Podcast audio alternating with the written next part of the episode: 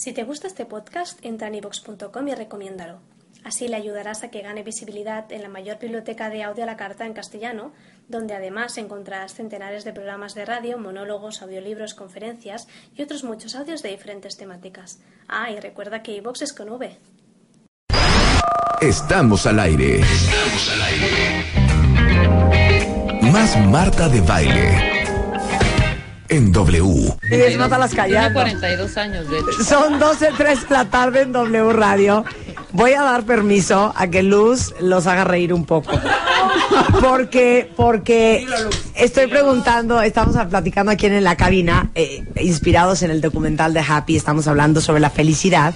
Para todos los que nos empiezan a escuchar, está en la mesa Juan Sherwell, que es economista, Mario Guerra, psicólogo, eh, David Duarte, especialista en salud y nutrición, y el doctor Eduardo Calisto, que es neurofisiólogo, inspirados en el documental Happy, que nos hace felices.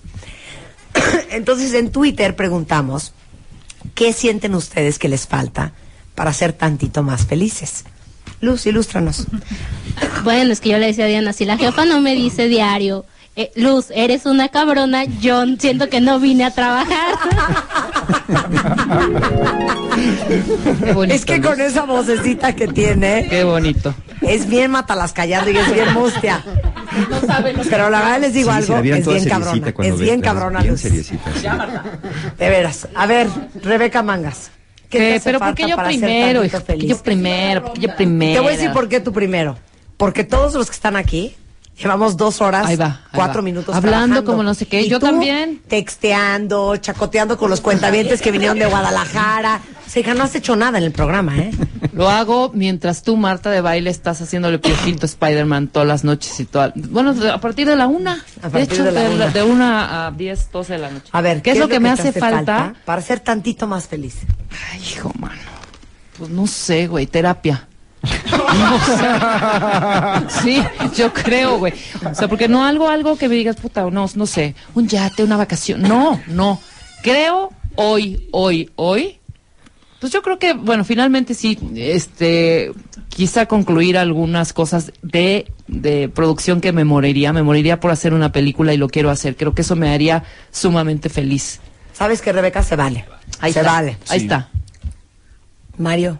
Híjole, de, de verdad, lo he estado pensando, pero sí, no... Soy, soy un hombre muy pleno. No, ¿sabes qué? Pues es que sí, hija. Si lo pensara yo así, ¿qué, qué sería diferente que me, que me haría tantito más feliz?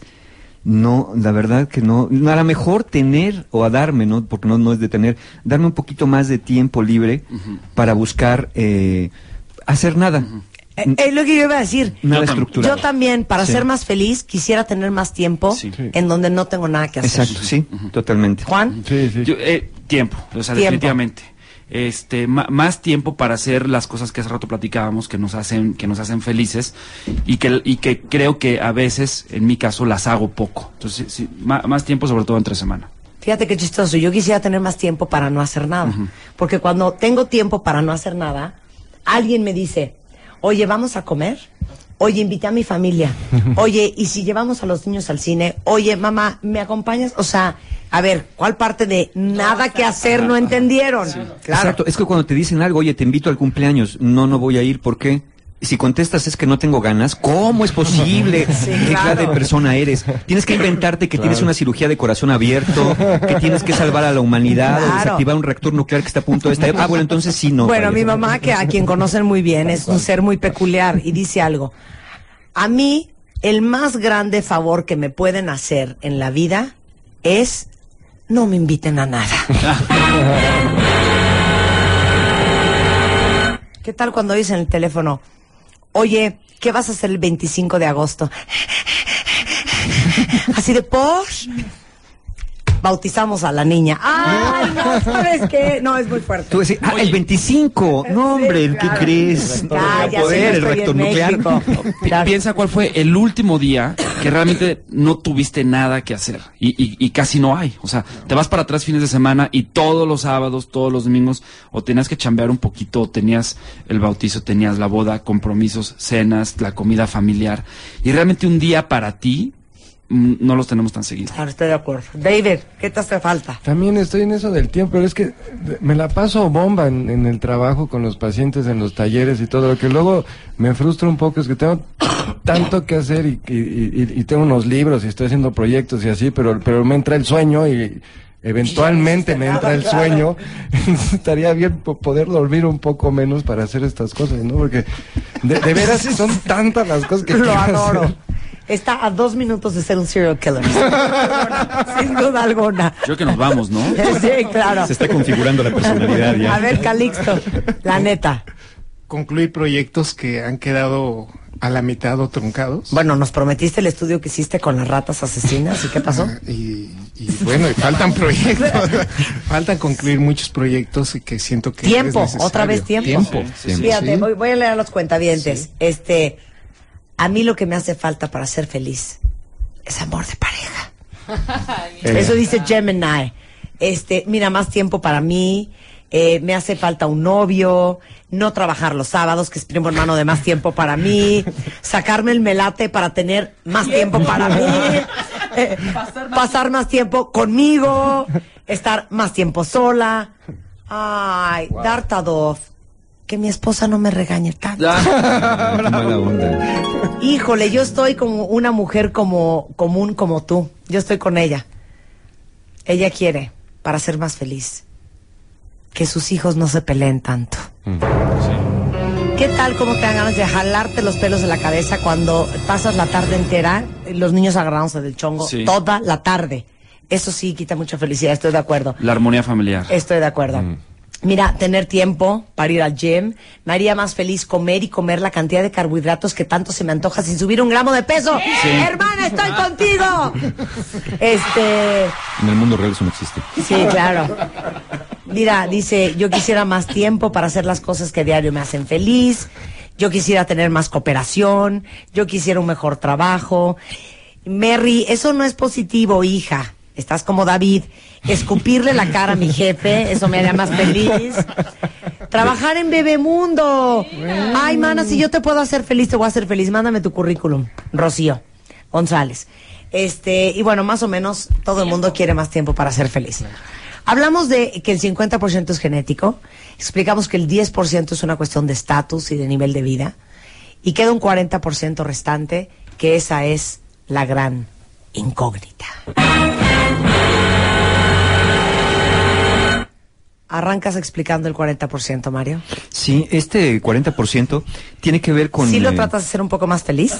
Sí. ¿Más animadito? Más animadito. Ok, vamos vez. 40%. Mario, ¿explicas el 40%? El 40% tiene que ver precisa y justamente con eh, tener estas nuevas experiencias. Es decir, qué cosas diferentes podemos hacer. Caemos en rutinas, caemos en estas zonas de confort, donde vamos haciendo actividades repetitivas que sí nos dieron placer en un momento dado, pero que ya dejaron de hacerlo precisamente por esta adaptación al placer de la que ya hablamos. Por A este, ver, pero entonces, gente, ver si entendí.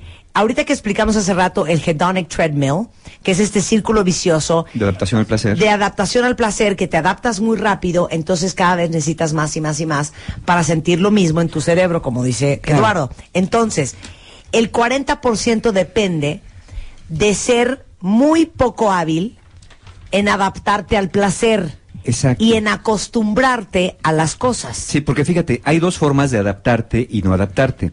Una es a través de una escalada, una escalada de, de- de poder, una escalada de placer.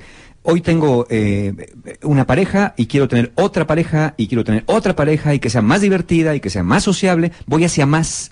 Aquí se trata de una adaptación o de, de- de- de cosas nuevas que no sean en escalada. Hoy tengo este, este coche de dos puertas, mañana quiero uno de cuatro, luego quiero una limusina, luego quiero una Homer, luego quiero lo que voy escalando. E- Esto es decir, no voy a, a más, voy a diferente. Ok, hazme lo del sexo. Hoy quiero... Sí, claro, hoy, hoy empiezas viendo a una pareja heterosexual, después empiezas con un trío, después vas con un gangbang, ¿no? Luego sigues ahí con este una sofilia, después ya es el, el pollo con el caballo, más la anguila eléctrica, ¿no? Sí, claro, luego zanahorias, necrofilia, apios. cenahorias apios, el extractor de jugos humano, entonces, eh, sí, eh, es- es- esas cosas no, entonces se trata de, no esta variación de cómo lo voy a hacer más intenso, más sádico, este... Más perverso. es que volteé a ver, volteé a ver a David. Este, ¿cómo lo voy a hacer de esta manera?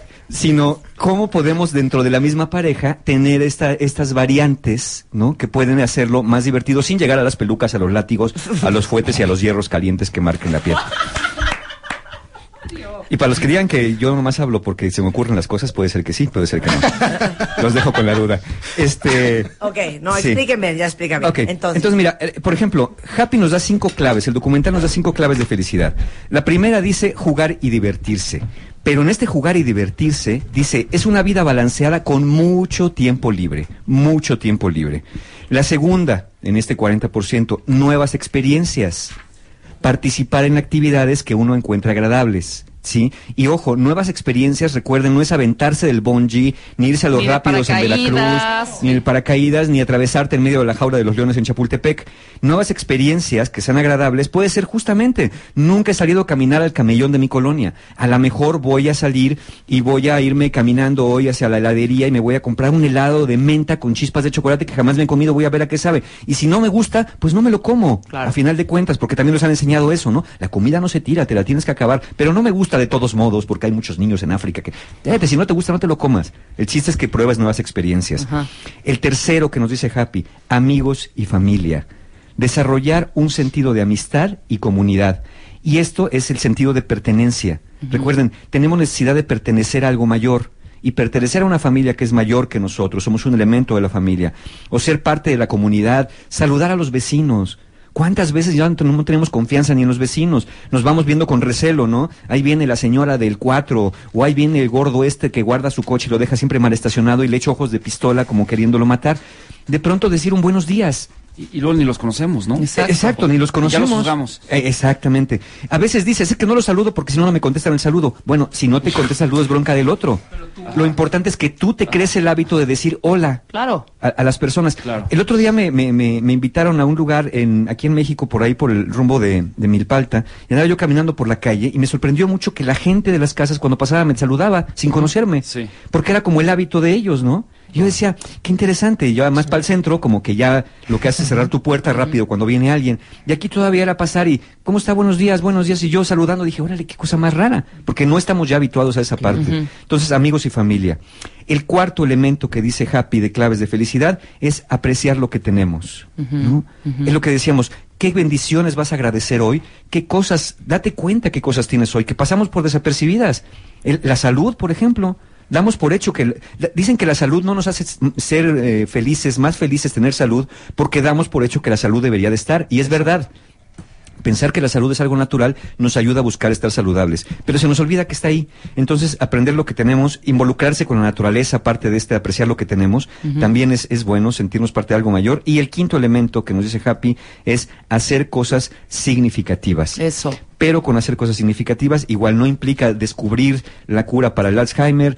Algo significativo no es el des- des- desarrollar una nave que vaya a Marte y traiga de vuelta este, rocas del suelo marciano. Es pensamientos compasivos, dice Happy, y actos generosos hacia otros. Esas son las cosas realmente significativas que a las personas nos van a, a dar sentido.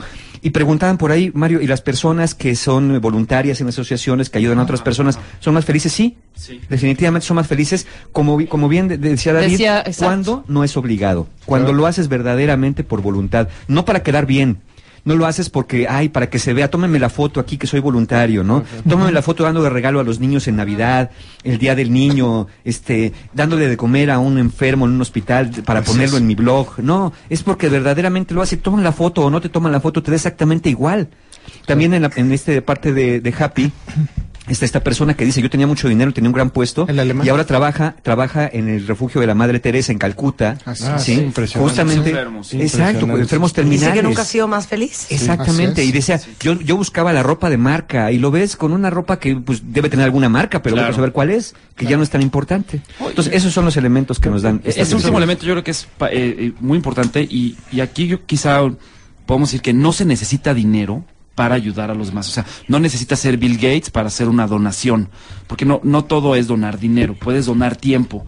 Y todos, si le buscamos tantito, todos tenemos a nuestro alrededor alguna oportunidad en donde podemos ser voluntarios, en donde podemos Así donar es. nuestro tiempo, nuestro trabajo. Y aunque digamos es que estoy muy ocupado, no, siempre tenemos, siempre tenemos. Y fíjate que algo Y bien no necesitamos interesante. lana. Fíjense bien interesante. En el, eh, en el ranking que hizo la consultora Gallup a nivel mundial con cuáles son los países más felices, algo súper interesante, el hecho de que ranquean Noruega, Dinamarca, Finlandia, o sea, países escandinavos. Curiosamente, los escandinavos, no sé si sabían, son la gente más altruista del mundo.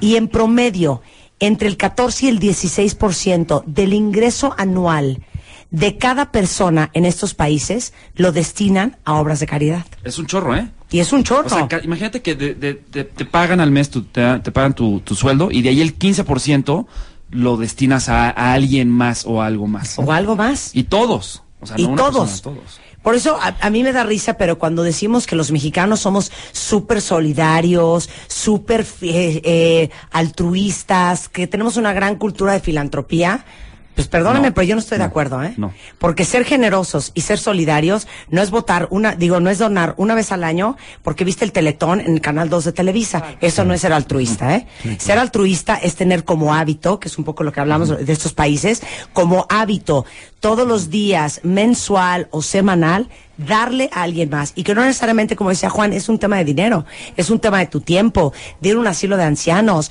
de apoyar una causa, de ir a hacer reír niños, de ir a, a- a entretener ancianos. O sea, hay muchas formas de hacerlo. Y yo estoy de acuerdo en, en los puntos que acabas de decir, que una de las cosas que más feliz hace un ser humano es darle a alguien más. Definitivamente. Sí, sin duda. Sí. La- Exacto, y y- compartir. ¿Y qué, qué más de lo que tenemos que nuestro tiempo, que nuestra propia vida, que nuestros talentos, en, en todo caso? Hay algo que nos hace, hablando de esto de los talentos naturales y de, lo- y de, y de justamente también de Gallup, de Sigma Humano Gallup, dicen que, bueno, tenemos talentos naturales. Entonces, poner el servicio, nuestro talento natural más alto de lo que hacemos, nos hace más felices, ¿no? Lo que nos encante hacer. Sí. A mí, por ejemplo, me encanta hacer lo que... A mí me encanta hablar. Digo, por si no se ha notado, me encanta hablar y me encanta estar con la gente. Entonces, Pero a ti te encanta ayudar. Sí, y sí, te sí. encanta la gente. Exacto. Y lo- si no me encantara, pues igual me dedicaba yo a programar computadoras o me dedicaba yo a, arreglar refrigeradores. El- el- pero lo importante es que muchas personas que les encanta hablar están haciendo algo que no los están llevando a hablar. Personas que les gusta el contacto humano están en lugares donde no lo tienen y personas que no les gusta están en lugares donde lo tienen. A lo mejor pones eh, atención al público a alguien que no le gusta a la gente. Claro, pero yo, yo creo que eso tiene que ver mucho con entender cuál es, no tu profesión, pero tu vocación. Exacto. Me hacen mucho la pregunta a mí de que, ay, no sé qué, no sé cuánto, porque entonces, ¿cuál es tu misión? Yo les digo, a ver, mi profesión son los medios. Y tengo la revista, y tengo el sitio, y tengo el micrófono, y tengo la cámara, y tengo... Esa es mi profesión, pero esa no es mi vocación. Yo no soy locutora o no soy conductora, o esa no es mi misión de vida, ni ser más famosa, ni tener más rating, ni, ni hacer más lana, ni absolutamente nada de eso. Porque aparte eso es precisamente lo que no te lleva al éxito. Cuando tú estás cumpliendo tu verdadera pasión, es lo que te hace una persona exitosa en la vida, no solamente exterior, sino interior. Entonces yo digo, todos esos medios, so- para mí, son la excusa para que yo pueda ejercer mi vocación. Porque para mí, en mi definición personal, mi vocación es una vocación de servicio y de ayudar. Puede ser a los padres a través de Bebemundo, puede ser a ustedes a través de este micrófono, de ayudar, de inspirar a otros y de educar. Esa es mi misión. Si el día de mañana a mí me quitan este micrófono y ya no salgo nunca más en la tele y ya no tengo Bebemundo, pues seguramente yo podría seguir ejerciendo mi vocación porque a lo mejor me dedicaría a trabajar en una fundación, en un orfanatorio, hacer cosas que sirvan a los demás. Entonces, qué importante es definir y diferenciar tu vocación entre tu profesión. Y eso es lo que justamente, perdón, es lo que justamente es fluir. Este Happy nos habla de fluir. ¿Y qué es fluir? Que pase el tiempo sin que te des cuenta, porque lo estás disfrutando tanto que no sientes que estás trabajando. Y que cuando dices, ay, caray, ya, ya- ya es tarde, pero no me había dado cuenta porque no lo sentí. Las cosas que harías aunque no te pagaran. Exactamente. Es que este estado, exactamente este estado de flow que habla en la película, lo describe curiosamente Avicena en el siglo XII. Es, es interesantísimo, pero es lo que dices, por ejemplo, lo pongo un ejemplo más moderno, ¿no? Si yo tengo un reloj y lo rompo en cachitos y agarro las partes y las pongo en una caja de zapatos y la no se hace el reloj. Entonces, las partes no determinan al todo, el todo determina las partes. Pero ¿qué fue primero, el reloj o la necesidad de medir el tiempo? La necesidad de medir el tiempo determina al reloj. Cuando existe el reloj cumple la función de medir el tiempo. Si lo aplicamos a nosotros, lo que dice Avicena y lo que esta filosofía oriental es que la pasión determina al individuo. Nosotros aquí en, en- en la visión occidental, como, como más como de objeto, es que yo existo y tengo infinitas posibilidades y yo puedo escoger la que me guste. La visión oriental es lo que vienes a hacer te determina. Y si lo haces, fluyes. Y puede ser la cosa más pequeña y puede ser una cosa que cambia el mundo. Cuando te sintonizas a eso es el estado de mayor salud, de mayor lucidez, de mayor claridad, es el flow. Es- Claro. Es esta pasión. Y, y en, y en términos todavía más mundanos, es por eso que hemos hablado muchas veces aquí de lo importante que es definir tu sentido de propósito.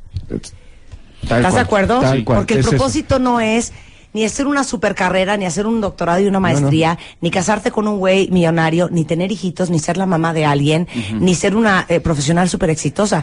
Ese no es tu misión en esta vida y ese no es el sentido de propósito que deberíamos de tener todos. Y cada uno es diferente. Lo que pasa es que nunca nos sentamos a cuestionarnos, a ver, ¿para qué fregados estoy yo en este mundo?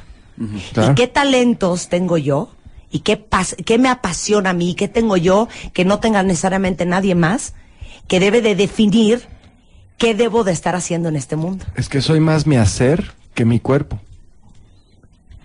Soy mi yo está más relacionado con mi hacer que mi cuerpo. Mi cuerpo es prestado. Yo no lo controlo, yo no muevo mi corazón, yo no muevo mis pulmones, yo no muevo mi sangre, eso lo hace el cuerpo, es prestado. Pero mi hacer sí soy yo. Y cuando uno se sintoniza a este hacer, cuando uno fluye es porque eso es lo que te generó. Es una idea preciosa esta. En forma contrastante, estudios a nivel cerebral, cuando le piden a una persona que piense en sí mismo y después piense en otro, activa más áreas para pensar en sí mismo. Y es más rápido para pensar en condiciones de uno mismo que para otro. Esto quiere decir que el cerebro está hecho y está diseñado, al menos el humano, para ser más egoísta de lo que podría ser altruista.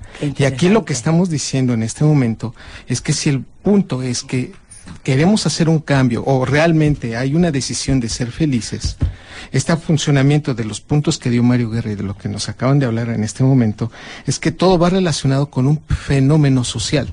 Y que evidentemente cuando le enseñamos al cerebro a ser más altruista, al ser más compartido con las cosas, modifica este proceso. Y es de lo que habíamos hablado hace unos momentos, de que se integran y se comunican anatómicamente más neuronas. No es nada más así algo de, es que somos más inteligentes porque ahora pensamos, no. Somos, y realmente el sustrato se modifica. Y ese es el, el mensaje también aquí. Que, y que yo agradezco mucho haber sido invitado a esta mesa y que es una, de verdad, una de las experiencias más motivantes en mi vida profesional, el de haber escuchado y haber estado aquí con ustedes. Es el punto esencial de que nosotros sí podemos modificar esta parte que nos habían enseñado que no se podía y que hoy realmente reconocemos que sí es posible hacerlo. Claro. Y que todo pequeño acto cuenta. Eh, ateniéndome a las filosofías orientales, el budismo tibetano dice que todo lo que pensamos, hacemos y decimos cuenta, por pequeño que sea.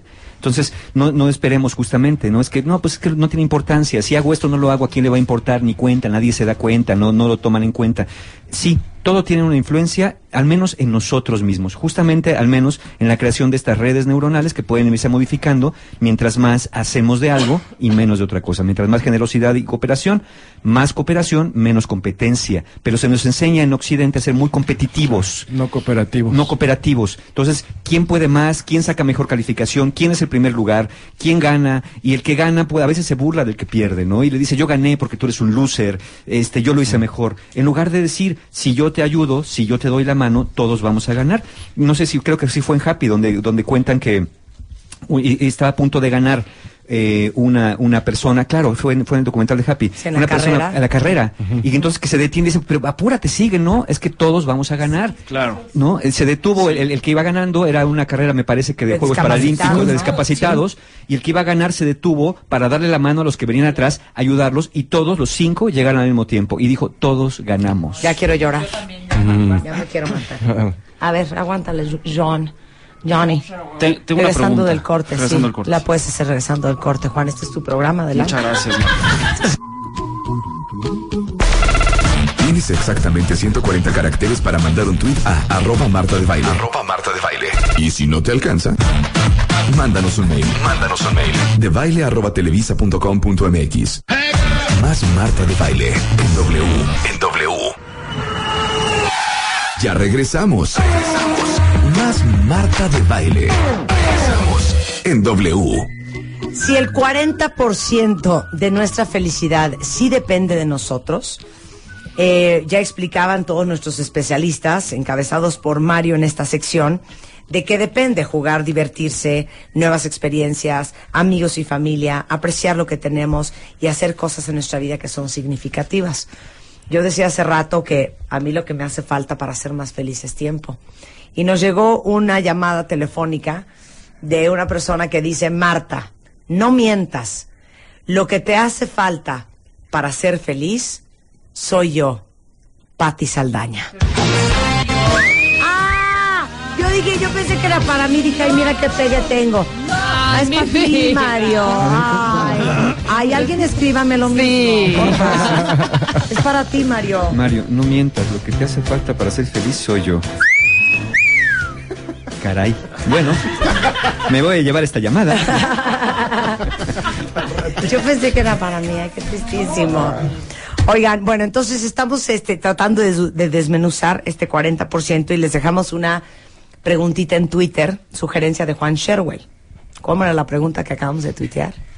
Bueno, la, la- eh, eran dos preguntas. La, la de Twitter es si estaríamos, est- eh, estarías dispuesto a hacer lo que haces tú en, tu trabajo si te pagaran la mitad o si, te- o si no te pagaran Sí. versus hacer una actividad que no te gusta por el doble de sueldo. Igual y tendríamos que decir hacer la que actualmente haces por la mitad de sueldo, ¿no? Porque tienes que O sea, jaula de oro. Tienes que, tienes que recibir algún ingreso. Entonces, lo que haces actualmente que te gusta por la mitad de sueldo versus algo que no te gustaría hacer, en lo que no te gustaría trabajar, pero con el doble de sueldo. Mira, aquí dice Nora, gracias a ti, Marta, me voy a ser colaboradora de Perfil Mujer, que es una organización que se encarga de ayudar a mujeres a bueno. retomar la vida profesional. Bueno, entonces regresando a nuestros puntos sobre va nuevas experiencias, amigo y familia, apreciar lo que tenemos, eh, ¿en cuál ahondamos?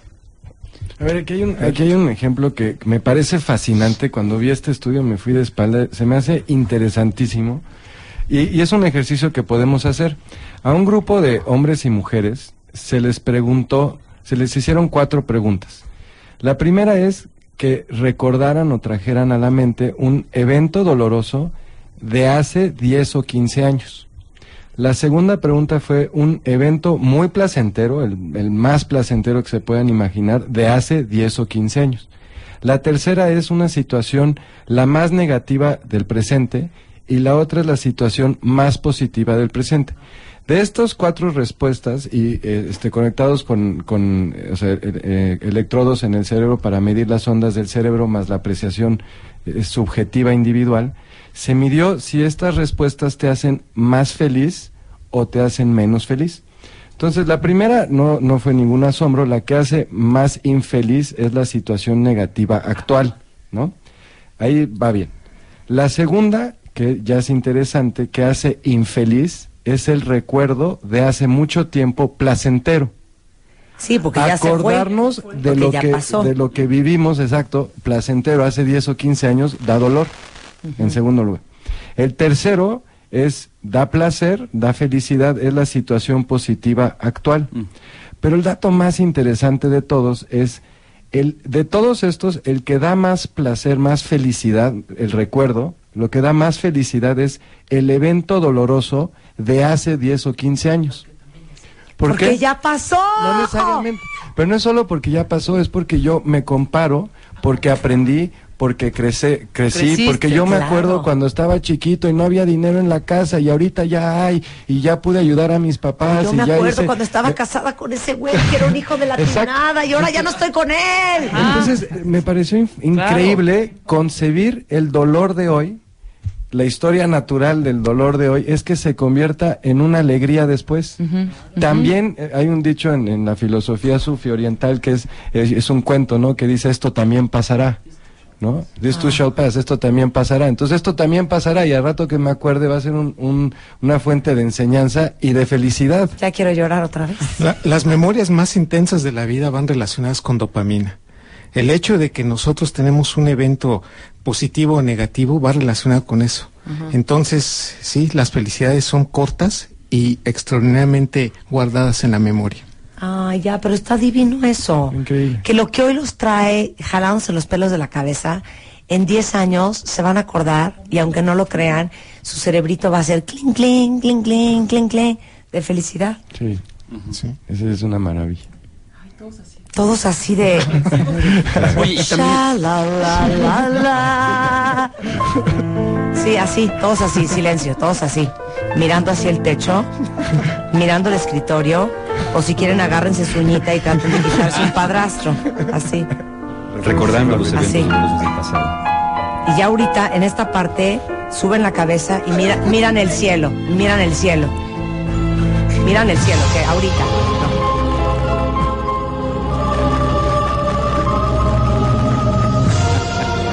¿Cómo nos encanta hacer así? Ojo Remy, ojo Remy. ¿Cómo nos encanta hacer estupideces? A ver, ahondemos en. Ya hablamos un poco de hacer cosas significativas para los demás. Me, me encantaría ahondar un poco en apreciar lo que tenemos. Porque yo creo que ese es un mal del siglo XXI. Gratitud. Sí, mira, Damos todo por hecho. Eh, hay, hay do- hay dos cosas en esta vida, eh, las que podemos cambiar y las que no podemos cambiar. Las que no podemos cambiar son los hechos del pasado. Eso no hay manera de cambiar lo que pasó. Pero sí podemos cambiar la manera en que nos contamos lo que pasó. Entonces, eh, decir, bueno, yo a lo mejor no viví con mis padres, ¿no? Y puedo decir, bueno, pues qué triste fue que no pude vivir con ellos, pero ¿por cuál es la razón por la que me pasó eso? ¿A qué me ha traído hoy? ¿Qué experiencias, qué diferencias tengo al haber vivido así? Hago un corchete. Cito a mi padre, que el otro día me dijo, hijita. Si quieres, ponme la música. Hijita. Es que mi papá es muy clavado, igual que todos los de baile, de ahí lo sacamos. Hijita. The secret of life is not what happens to you. It's how you deal with what happens to you. Traduz. Traduz. Y yo le Hijita. dije, papá, no entendí nada.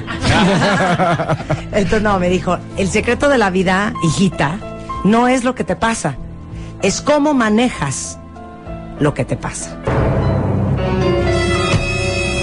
Sí, pero pues ahí está la bronca. Ahora fíjate, hay dos actitudes. Entonces tú dijiste la historia que te Sí, cuentas. exacto, la historia que te cuentas. Danos las dos opciones. Ahora, ¿Te fíjate, pasó algo? te- tenemos, tenemos esto. Yo hoy tengo algo que no me gusta. Si me opongo a eso, voy a empezar a entrar en resentimiento. Yo no quiero, yo no estoy de acuerdo con esto que me pasó en la vida. No quiero que me haya pasado eso. ¿Por qué? Empiezas a pedir cuentas a la vida. ¿Por qué me tuvo que pasar esto a mí? No es justo. La vida me debe. Yo me merezco más. Este, empiezas a generar este, este resentimiento. Como no va a cambiar, porque eso ya pasó, después lo que sigue es la resignación. Y entonces dices, ¿para qué hago cualquier cosa? Da lo mismo.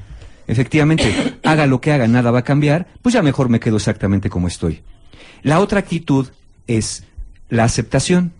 Es reconocer que lo que te pasó, te pasó y no hay manera de cambiarlo. No se trata de estar de acuerdo con lo que te pasó si no quieres. Simplemente de darte cuenta que eso ya sucedió y que pasó por cosas que pues a lo mejor pudiste controlar o a lo mejor no. Puedes aprender algo de eso. Pero a partir de esa aceptación puedes entrar luego en un estado de ambición. ¿Ambición qué? Ambición de cambiar las cosas en el futuro. El futuro no está predeterminado.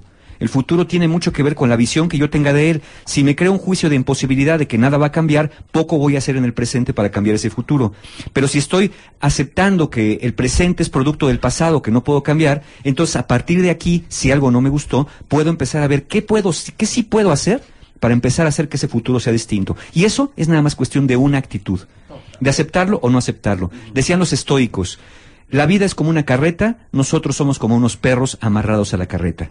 La carreta camina, va a caminar, va a avanzar, y el perro tiene una de dos opciones. O camina junto con la carreta y va disfrutando el paisaje, o se resiste, se atranca y se opone, que de todos modos va a avanzar, nada más que va a avanzar revolcándose, va a avanzar refunfuñando, va a avanzar gruñendo. Elige qué actitud, actitud quieres cuando la carreta empiece a avanzar. Pero a ver, yo quiero que cuente, eh, que hagas un ejemplo de cómo un mismo evento te lo puedes contar de dos maneras diferentes. Sí, bueno, eh, tienes este, este, este momento donde dices, yo fui huérfano, yo no conocía a mis papás, ¿no? Me dejaron con unos tíos, me abandonaron. Ya desde ahí lo estás diciendo, me abandonaron.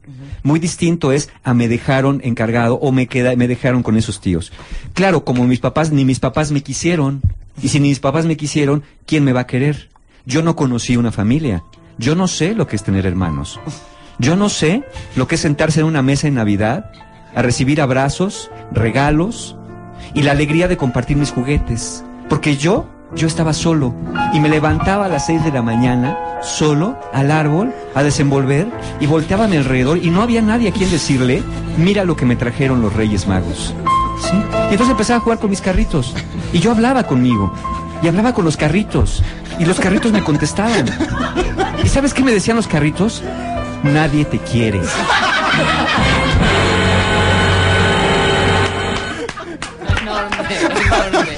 Eres el hombre más imbécil que conozco.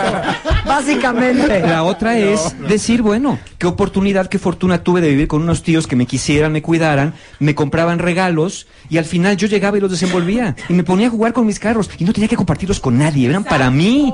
Y después me llevaba a la escuela y les decía a mis amigos, miren lo que me trajeron los Reyes Magos y son míos. ¿No? De nadie más. Y después tenía muchos amigos porque me di cuenta que gracias a eso, después dije, yo quiero tener una familia y voy a tener una familia y jamás voy a dejar a mis hijos. Y voy a darles, quizá no lo que no tuve, sino voy a darles todo el amor que yo descubrí que se puede tener con personas que ni siquiera tenían la obligación de cuidarme ni de quererme y lo hicieron a pesar de todo.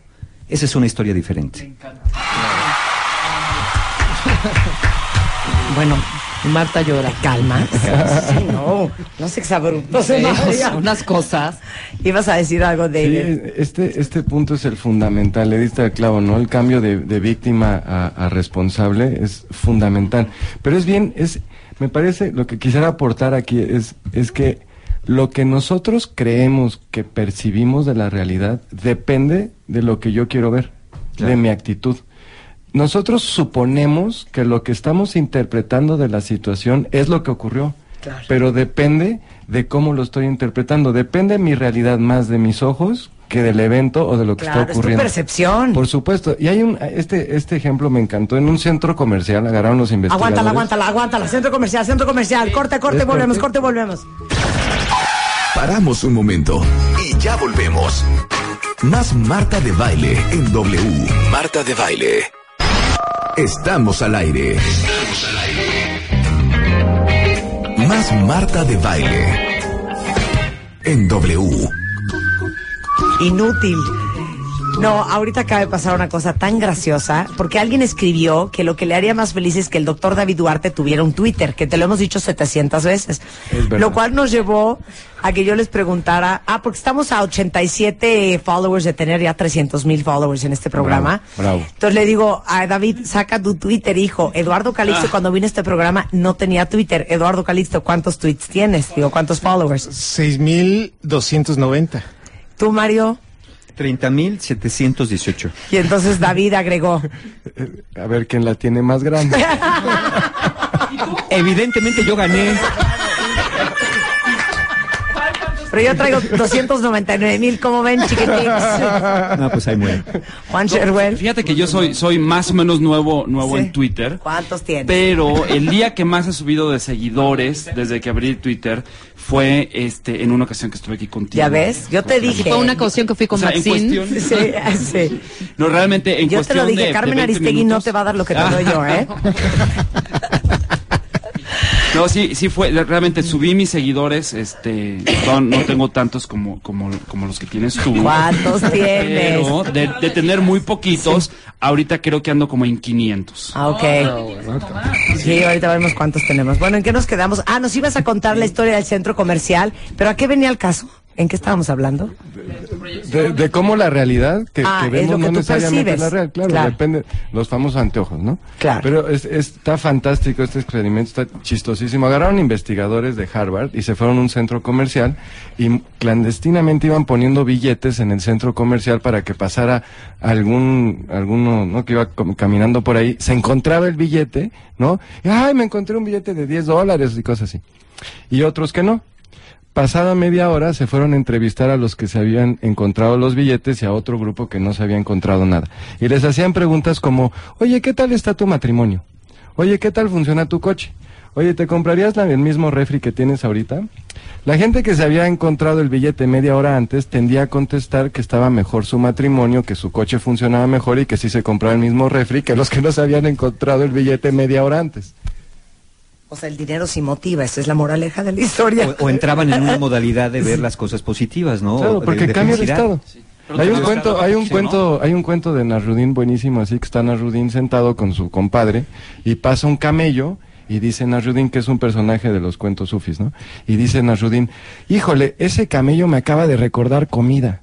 ¿No? Y dice el vecino, oye, pero a ver, Narudín, los camellos no se comen. No, no, pero cuando tengo hambre, todo lo que veo me recuerda a comida. Claro. Así es la percepción.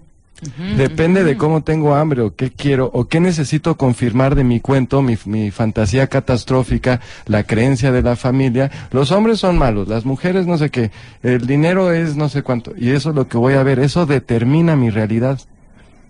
Ahora fíjate, ha- hay algo, eh, esto se vuelve todavía más macabro por una cosa que se llama el efecto paradigma.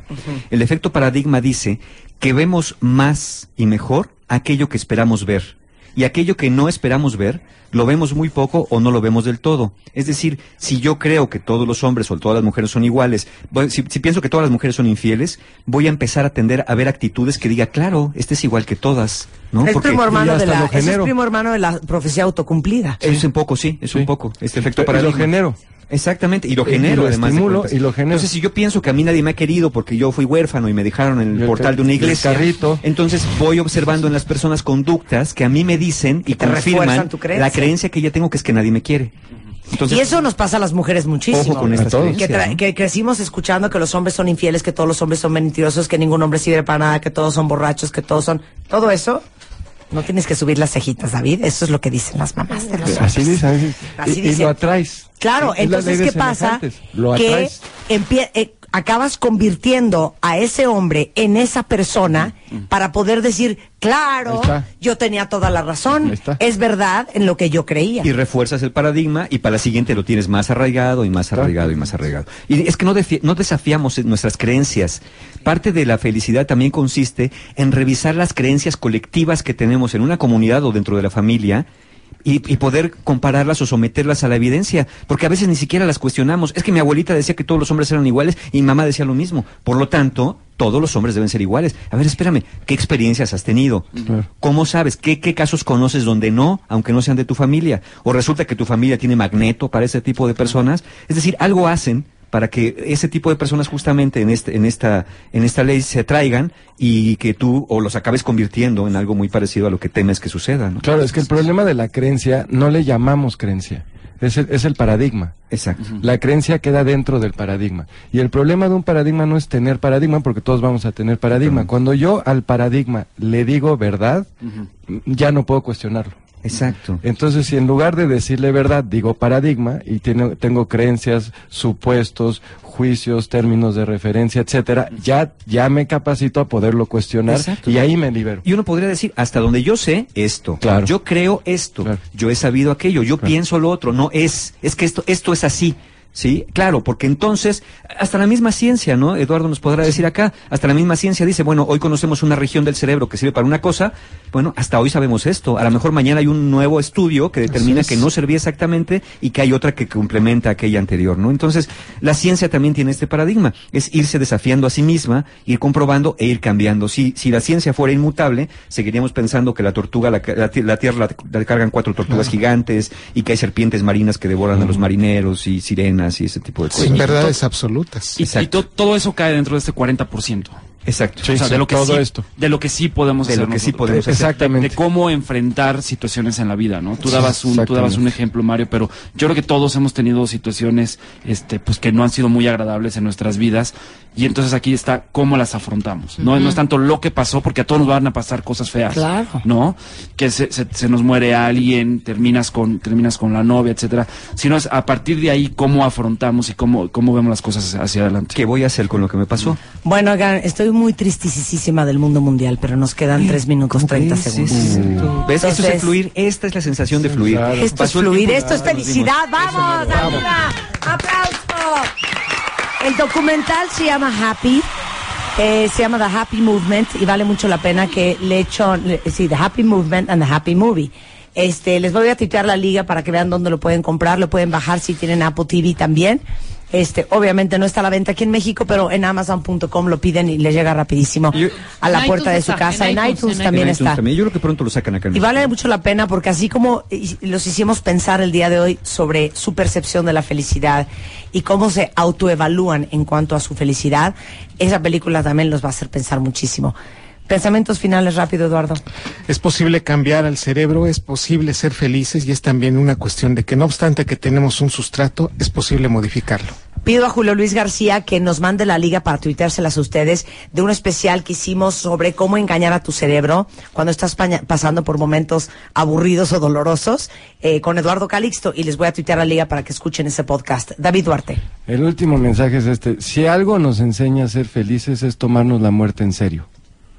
Porque así digo, y si me fuera a morir mañana, entonces me tomo la vida en serio y ya no dejo de hacer, y, y hago las cosas que no quería hacer, hablo con la gente que no hablé y me aviento a lo que no me atrevía. Un si algo me un hombre bellísimo, de es la muerte. este David.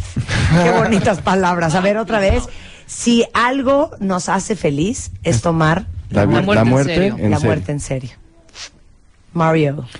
Cuenta tus bendiciones, date cuenta de lo que sí tienes y agradece por lo que sí tienes. No te conformes, ambiciona poder tener más cosas que te hacen feliz, como ya vimos amistades, significado de vida, cosas que te hagan disfrutar. Pero agradece lo que sí tienes. Tres cosas todos los días por agradecer, aumentas 25% tu felicidad. Puedes hacerlo verbalmente con una persona, escribirlo o entrar a arroba agradezco hoy y ahí lo puedes anotar también tu diario de gratitud. ¿Me permites complementarte? Claro ¿No te molesta? No, que te te lo agradezco. Cito a Spider-Man. El chiste en la vida no es tener lo que quieres, sino querer lo que tienes. John Sherwell.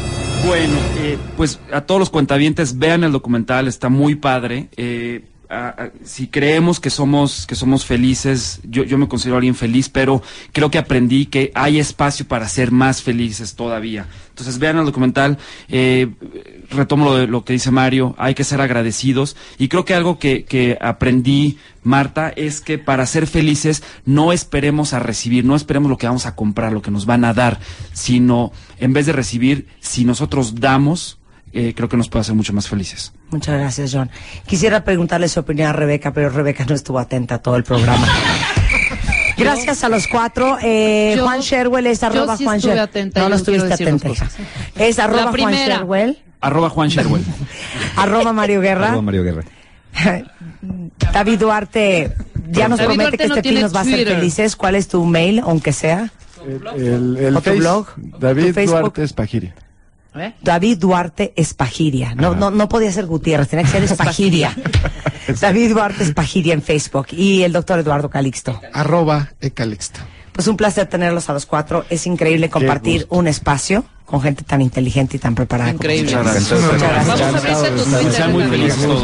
Que sean felices. Que sean felices. Si no es uno quién, si no es ahora cuándo. Mis amores, mis gordos. No. Tengan un extraordinario, increíble fin de semana. Acuérdense que este podcast del programa de hoy y todos los demás están en martadebaile.com. Y Willy les quiere dar una alegría. Súbele, mi Willy.